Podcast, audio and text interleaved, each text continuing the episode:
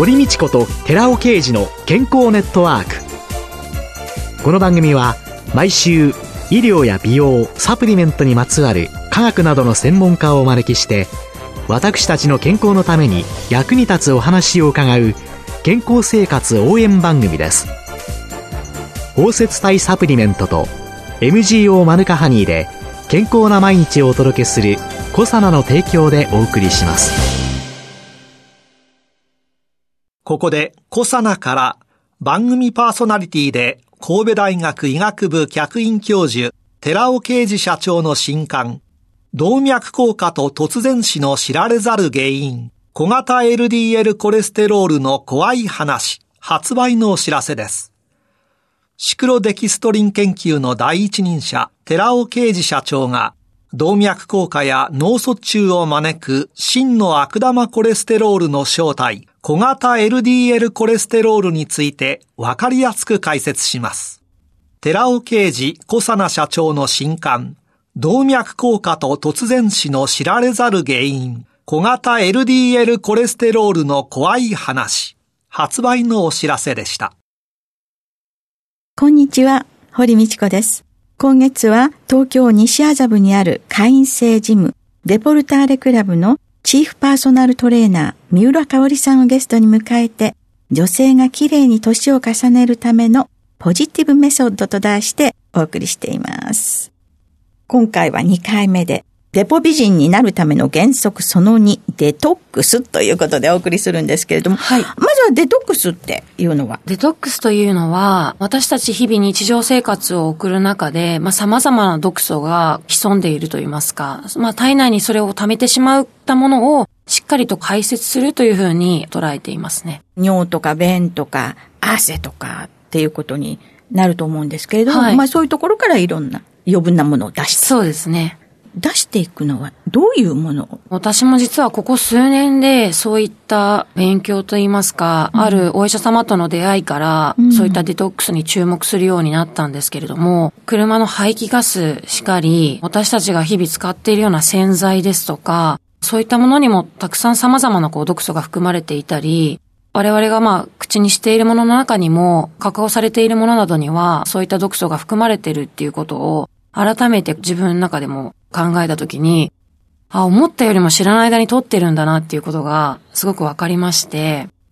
そういった検査も今できるようになってきてるんですけれども、実際に我々がサポートさせていただいているようなプロ野球選手なんかでも、彼らはユニフォームを毎回着ていて、終わるとすぐにクリーニングに出されると思うんですけれども、その後すぐにまた新しいユニフォームを試合の中で着用するということで、実はドライクリーニングなんかの有機溶剤が体の中に溜まっているっていう結果がそういった検査の中で出ていて、ああ、知らない間に我々って本当にいろんな毒素が体に入ってしまってるんだなっていうのを、そういったトッププロのアスリートでもそういった状態なので、おそらく私たちにもいろんなそういった毒素が入ってしまう機会っていうのが潜んでるんだなっていうのを感じましたね。結構いろんなものありますよね。はい。あと食品なんかも添加物、はい、もういっぱい書いてありますものね。はい。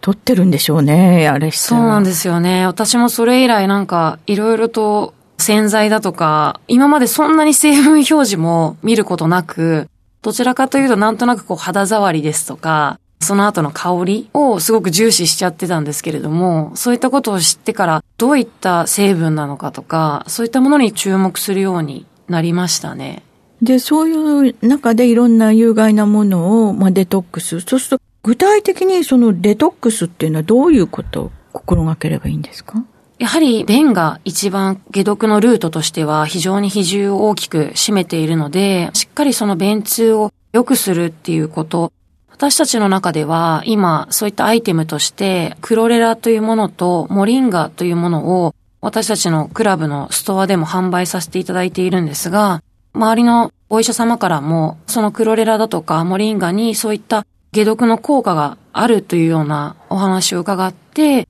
そのより質が高いものを今ご提供させていただいている感じですね。有害なものを便の中に一緒に吸着して出していったりするという。はい、それ以外に何かありますか？排泄とはちょっと異なるんですけれども、今このご時世ですので、そういったまあメンタルの改善という意味でも、メンタルデトックスとして呼吸を深めるっていうことも、私の中のそのデトックスっていう定義の中に取り入れてますね。私、遠配で猫背だから、呼吸が浅いですよってすごくよく言われるんですけど、はい、その呼吸を深くする、そういうコツっていうのはどういうことを気をつければいいですか？今おっしゃったように、結構体がこう丸まってしまっている方がいらっしゃるので、やはり胸周りをストレッチするですとか、あとはまあ座りっぱなしですので、足を引き上げるような筋肉、腸腰筋と呼ばれるような筋肉をしっかりとストレッチしてあげることによって、少しその呼吸が入りやすくなるっていうことはあるので、そういったストレッチなんかもおすすめしていますね。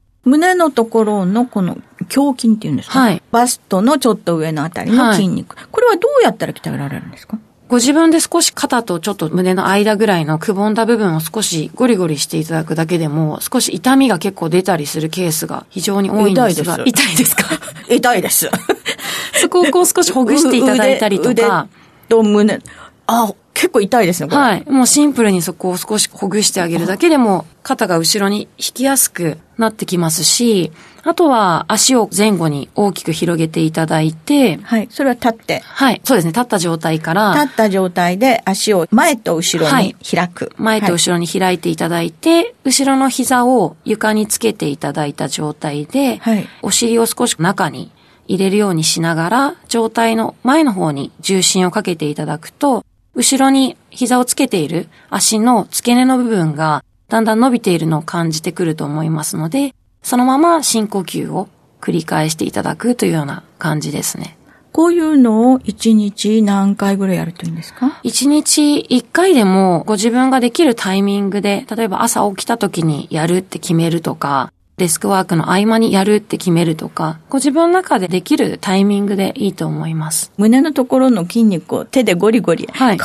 れはいくらズボラな出してもできます？できますか？できます、できます。そうすると腕が少し後ろに引けるように変わっていく。はいなんかね、呼吸を深くとかね、なんかって言われるとね、もう、こう、そう深呼吸して、こうしてっていうので、なんか特別なやり方だけで、その時だけで終わって、普通の呼吸を深くするっていうことがなかなかできないなって思ってたんですけど、はい、こういうことを心がけていくと自然に深くなっていくものですか？そうですね。やはり、まあ、筋肉もゴムなので、できるだけそのゴムが大きく動く状態を作ることが、よりその呼吸を深めることにもつながってくると思いますので、日々の中でそういったストレッチを加えていただくのがいいかなと思います。考えたら、カチコチに凝っちゃってる筋肉って、でもそれはそれなりに働いてくれてるのは、カチコチになってない、ごく一部のところが働いてるんだから、疲れますよね、やっぱり。そうですね。やはり動きが制限されていきますので、できるだけご自分が持たれている体を最大限に動かすっていうことを、できるだけ意識できるようになると、日常生活の中でもすごく楽さが出ますし、そうすると、動くことに対しての億劫さっていうのも、少し収まるのかなと思いますね。私さっきちょっとゴリゴリしただけでね、まだ痛いです。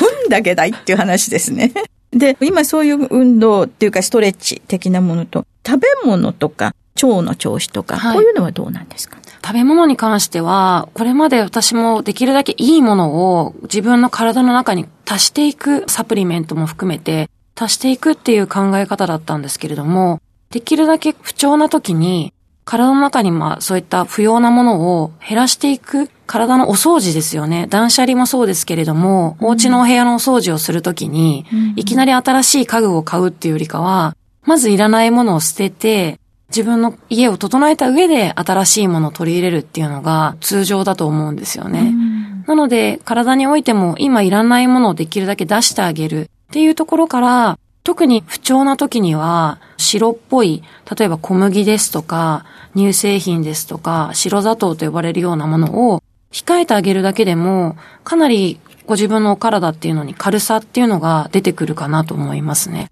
生成したものって本当にいろんなミネラルも何もかもなくなってしまっているから、結局そういうものってあんまりない方がいいんでしょうね。そうですね。そういったものをたくさん取りすぎてしまうことによって、体の炎症、まあ、いわゆるこう体が火事のような状態になってしまうそのためにまた火消し役っていうのが一生懸命働かなくてはいけなくなってしまうので、そういった炎症をできるだけ抑えるためにも、そういったお食事を控えていただくことをお勧めすると、ほとんどの方が体がすごく楽になったとか、むくみとかが取れて体重がスッと落ちたっていう方も中にはいらっしゃいますね。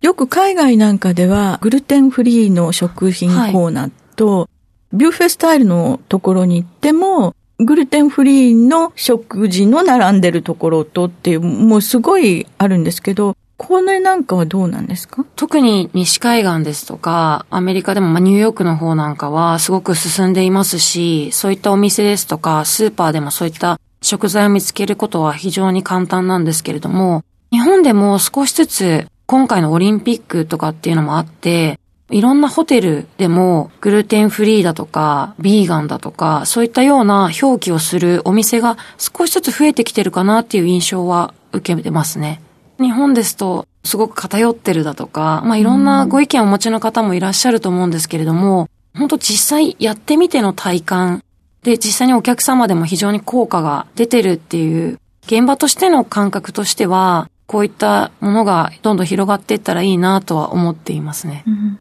あと、デジタルデトックスっていうのは？特にこの自粛生活が始まってから、私自身もそうなんですけれども、結構ネットフリックスとかを見てしまうことが非常に多くなりまして、えー、皆さん本当に寝る直前まで何かこうスマートフォンを片手にしていたり、常にスマートフォンが離せない状態っていうのが多くある中で、非常になんかこう自律神経のバランスを崩されている方が多いのかなという感じがしておりまして、寝れないだとか、睡眠が浅いとか、非常に夢を多く見るとか、やはり睡眠の質を高めるという意味でも、寝る直前はできるだけそういったデジタルのものを体から離すっていうことで、質の高い睡眠から次の日の活力を作り出すといいますか、そういった意識を持っていただくことがとても大切かなと思っています。でももう一つトレーナーとしてはトレーニングで汗をかいてほしいとか、そんなふうには。本当に？今までいろんなことをお話しさせていただいたんですけれども、まあ、できれば汗をしっかりかいていただく、筋肉を動かしていただくっていうことは、トレーナーとしては一番にやっていただきたいことといいますか、トレーニングすることによって、いろんな体を変えるチャンス、まあメンタルにおいてもプラスな効果が働いてるのをすごく目の当たりにしているので、ぜひ体を動かして、いい汗をかいて、ご自分の中の悪いものをどんどん出していただきたいなと思いますね。やっぱり汗を出すっていうのはメンタル面とかいろんな面で大切なことなんでしょうね。非常に大きなポイントだと思いますね。でもまずはデトックス、はい、ということを心がけていただければと思います。はい、今週のゲストは東京西麻布にある会員制ジムデポルターレクラブのチーフパーソナルトレーナー、三浦香織さんでした。来週もよろしくお願いします。よろしくお願いいたします。続いて、寺尾刑事の研究者コラムのコーナーです。お話は、小佐奈社長で神戸大学医学部客員教授の寺尾刑事さんです。こんにちは、寺尾刑事です。今週は先週に引き続き、ミトコンドリアにおけるヒトケミカルの役割、その後、細胞死をコントロールするというタイトルでお話しさせていただきます。ミトコンドリアとヒトケミカルは、細胞を生かすために存在していますが、その一方、細胞を殺すことも、つまり死もコントロールしているのです。ヒトケミカルは活性酸素によって損傷した DNA を修復する役目を担っていますが、ヒトケミカルは活性酸素によって損傷した DNA を修復する役目も担っていますが、加齢に伴いヒトケミカルと活性酸素の割合が逆転し、DNA の損傷が修復しきれなくなると、癌細胞になる可能性があります。次に、ミトコンドリアは細胞として不活性化し、機能しなくなり、癌化した細胞に対して殺せという指令を出す役割も担っているのです。具体的にはミトコンドリアは以下のように働きます。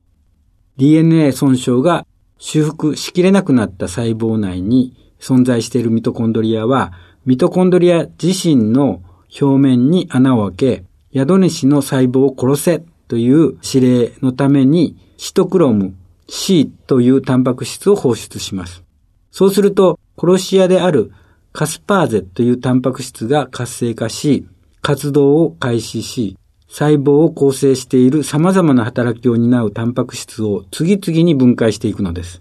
さらに、カスパーゼの働きを察すると、DNA を分解するタンパク質も活性化し、DNA も切断されていきます。DNA の切断は細胞の死を意味します。アポトーシスと言います。そして細胞はバラバラにちぎれて細かく小さな袋となり、マクロファージといった免疫細胞に食べられ、タンパク質から分解されたアミノ酸やペプチド、DNA から分解された核酸は体内の他の構成要素として再利用されることになります。以上まとめますと、ミトコンドリアから発生した活性酸素はヒトケミカルによって消去されますが、消去しきれなかった活性酸素は細胞を構成している DNA やタンパク質を損傷していきます。加齢によって体内のヒトケミカルが減少し、損傷した DNA が多くなると、ミトコンドリアは修復しきれなかった損傷 DNA を持つ機能性を失った細胞や癌細胞に対して殺せという指令を出して細胞を殺すことによって、つまり細胞死、アポトーシスによって癌細胞などが広がって個体全体、つまり人全体が死んでしまうのを防いでいるのです。ミトコンドリアとヒトケミカルは癌など様々な病気から身を守ってくれています。最後にヒトケミカルである Rα リポ酸とコエンザミ Q10 の相乗的な抗酸化による DNA 損傷減少作用について触れておきます。Rα リポ酸とコエンザミ Q10 は抗酸化物質として利用されて、抗酸化機能を失ってしまったビタミン C やビタミン E の再生にも関与して、体内にある活性酸素の消去に働いています。DNA が活性酸素によって損傷を受けると、デオキシグアノシン V が酸化されて、8ヒドロキシデオキシグアノシン、8OHDG と言います。に変化しますが、DNA が修復されると、この 8OHDG が切り取られて尿から排出されますので、尿中にこの 8OHDG の濃度を調べれば、その人がどの程度活性酸素に侵されてがんを発症する可能性があるか分かります。コエンザミ Q10 と Rα リポ酸を同時に毎日摂取していれば相乗的な抗酸化作用により尿中 8OHDG 濃度が下がりがんの発症予防になることが私の持っている研究会社のシクロケンバイオによって明らかとなっています。お話は小佐奈社長で神戸大学医学部客員教授の寺尾啓二さんでした。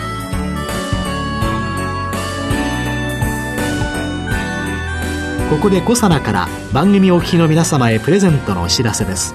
1日摂取量に制限がなく無味無臭のアルファシクロデキストリンを使用した新しい食物繊維コサナのピュアファイバーを番組お聞きの10名様にプレゼントします。プレゼントをご希望の方は番組サイトの応募フォームからお申し込みください。コサナのピュアファイバープレゼントのお知らせでした。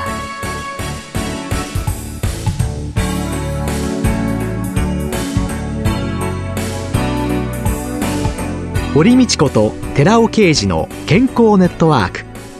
この番組は包摂体サプリメントと MGO マヌカハニーで健康な毎日をお届けするコサナの提供でお送りしました。